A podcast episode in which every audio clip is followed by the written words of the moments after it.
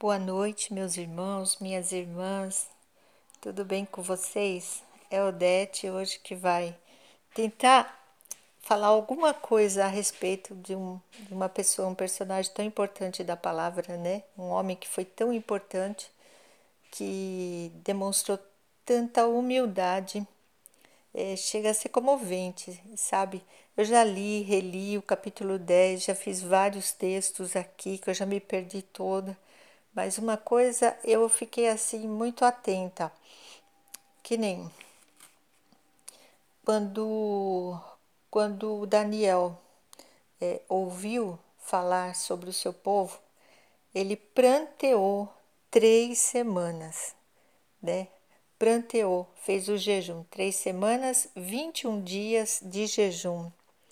Então, é, no versículo 2 do, do capítulo 10, e, e ele, depois que passou, depois de três dias, teve a visão do homem vestido de linho, né, cujos ombros é, cingidos de ouro puro, uma pessoa assim, né, totalmente diferente, um ser, né, uma, um anjo, vamos dizer assim. Eu fiquei até preocupada quem será esse homem, né? Porque já li tantas vezes isso, mas eu nunca entendi direito quem é esse homem.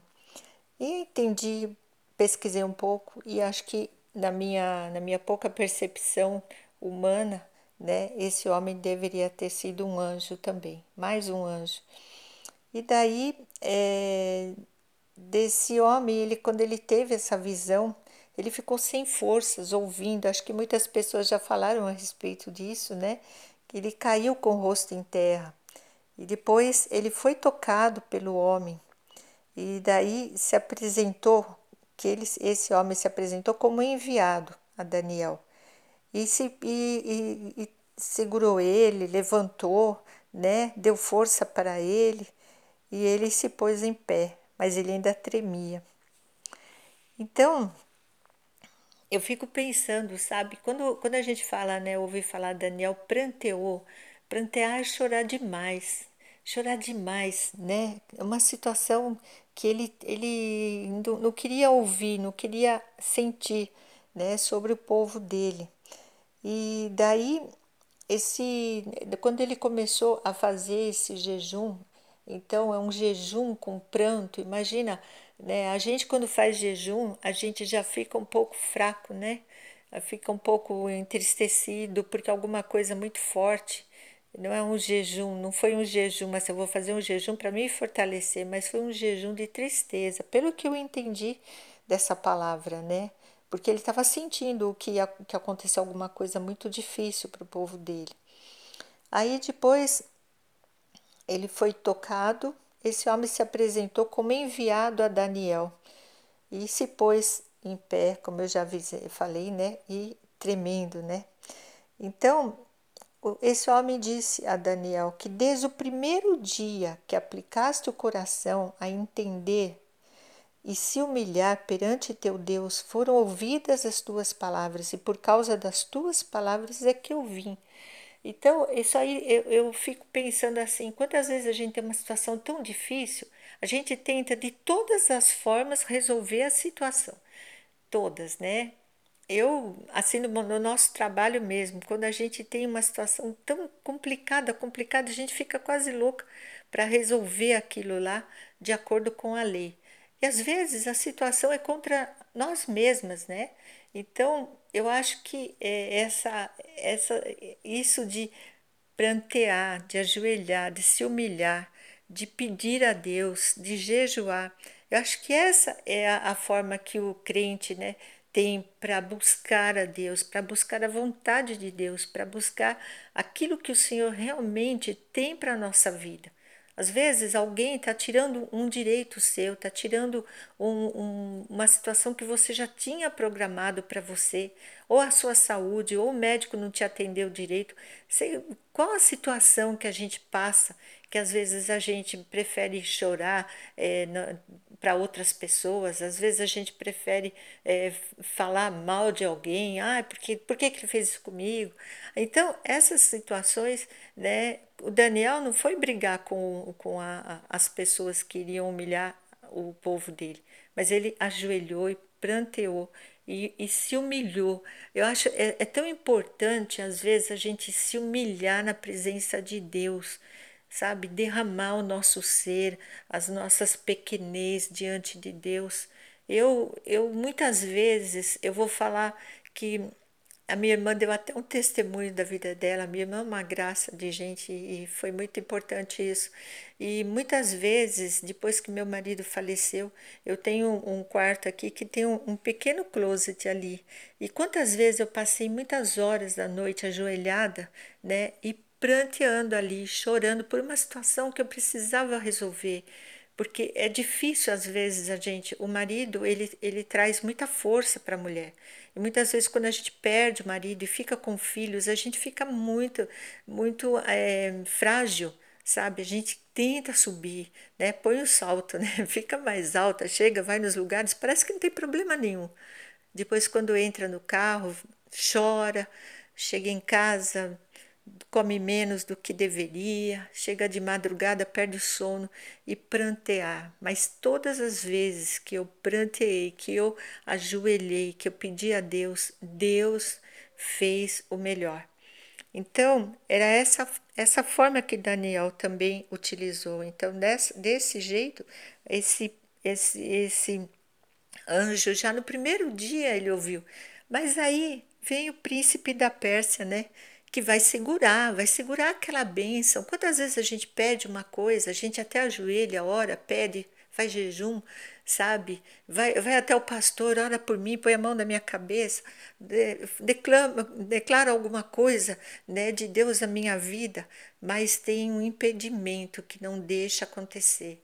Né? Então é sempre, é, existe sempre aquilo que segura a nossa bênção, né? apesar de todo o amor de Daniel, alguma coisa às vezes, apesar de todo o amor que a gente tem a Deus, muitas vezes a gente não vê a solução, né? Eu, eu quantas vezes saí do fórum chorando porque eu não consegui resolver o direito de uma pessoa e não porque eu, eu fiz mal o meu trabalho, mas porque tinha um juiz que não entendia, é, um juiz que seco, sabe aquela pessoa que não tem um pingo de misericórdia? Tem, tem juiz assim, tem muita gente assim.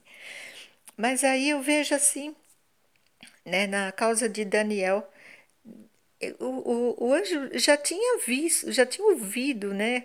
Mas não podia sair daquele lugar por causa do príncipe da Pérsia. Então eu vejo assim, ele Daniel, ele precisava daquela experiência. Quantas experiências esse homem teve, né, em outros capítulos que a gente sabe da, da vida dele, né?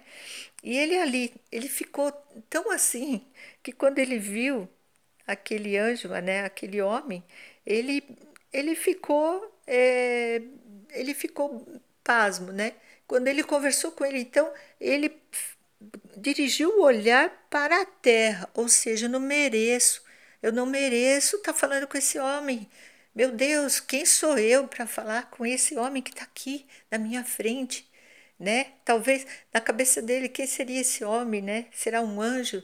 Será um ser celestial que veio do céu? Será o próprio Deus? Né? E ele ficou ali e ele abaixou a cabeça, ficou sem força, ficou com dores, porque disse: Olha, olha a humildade desse menino. Pode o servo do meu senhor falar com meu senhor? Nossa, até, eu estou toda arrepiada quando eu falo isso, porque a gente fala o dia inteiro com Deus, né? O Senhor, Deus. A gente tem essa liberdade. Depois de Jesus Cristo, a gente tem a liberdade de falar em nome de Jesus com o Senhor. Mas como era difícil para ele, um homem, sabe, um menino, ainda não me, eu não sei a idade que ele tinha nessa época, mas ele, né, veja bem, ele, Deus falava com ele. Né? Deus fazia a tudo, é, mostrou para ele até o que ia acontecer com o povo e, já quase que falou: olha, você vai ser uma, uma pessoa importante nessa época, né, para o seu povo. Aí, veja bem, eu achei interessante. Ele pranteou três semanas, são 21 dias. O homem disse que no primeiro dia ouviu, né? Mas no, ele veio ao favor já no primeiro dia, mas ele não conseguiu chegar. Depois ele resistiu, o príncipe da peça resistiu por 21 dias, mais um 21 dias, né? Então, é, enquanto Daniel jejuava, eu pensei nisso, enquanto os 21 dias de jejum de Daniel foram os 21 dias que o príncipe da Pérsia ficou segurando o anjo para chegar. Então, olha a luta, travaram uma luta, né? Esse, esse príncipe da Pérsia tentando não deixar o, o socorro a Daniel chegar. E Daniel, no mesmo prazo, orando, orando, né? E então veja, uma luta, uma luta tremenda. É, e eu vejo assim que nós temos muito dessas lutas, né? Muitas lutas. E, e eu acho assim que nós precisamos, nós precisamos ler mais a Bíblia. Eu estou assim maravilhada. Eu já fiz, como eu já falei, já fiz um monte de texto aqui por um capítulo. Né? Acho que se eu for fazer né, vários textos por causa de cada capítulo, eu acho que no, meus anos de vida acho que não vão chegar a fazer todos. Mas isso é tão importante, né? Pelo menos é, esses dias o pastor Ricardo, ele numa pregação, ele estava falando é, sobre esse anjo e sobre Daniel. Eu, a gente assiste pela live, né? Mas eu me lembro muito bem que ele falou que, que ele, né, ficou em, ele não conseguia ficar em pé, que o anjo teve que segurar ele, puxar, ele ficou de joelhos, levanta de joelhos. Então, veja que situação, um homem de Deus maravilhoso, como ele agia perante Deus, né? E às vezes eu, às vezes muitas pessoas acham, ah, não, eu vou, eu vou lá e eu faço isso, eu vou lá e faço aquilo, faz tudo errado sabe? Às vezes a gente esquece que a gente tem um dono, e o nosso dono é Deus. Ele, ele mandou o filho dele morrer no nosso lugar. Ele mandou né, o filho dele colocar na nossa mão a salvação, a salvação que a gente, é, olha, nem merece. Muita gente não merece, eu não mereço, né? Mas não é por merecimento, né? É pela glória de Deus é pelo poder de Deus. Então, é, a gente tem sempre é que se lembrar dessa morte de Jesus, né? E, e eu fico, eu, depois eu fiquei pensando, já pensou Daniel, né? Será, será que ele morreu? Será que ele sabe de Jesus? A gente não sabe, né? É tudo muito, muito grandioso, né? Quando a gente fala de Deus, a gente fala de Jesus, né, é, é tudo que nós temos de melhor na nossa vida. Muita gente gosta do seu carro, meu carro é zero, meu carro é importado, meu carro é não sei o quê.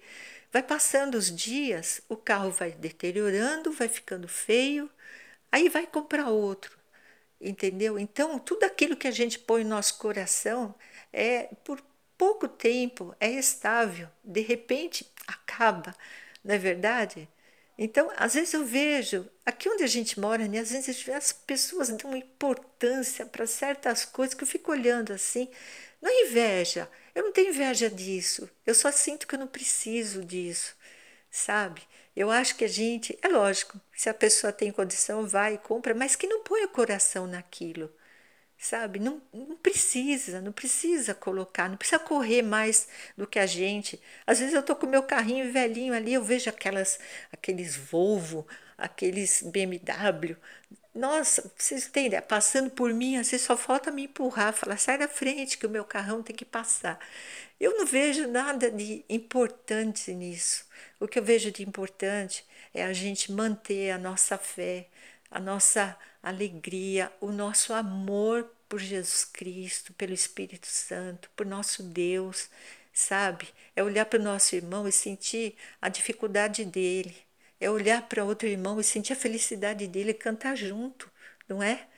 Ai, mas que lindo! Olha, você agora mudou. Ah, você.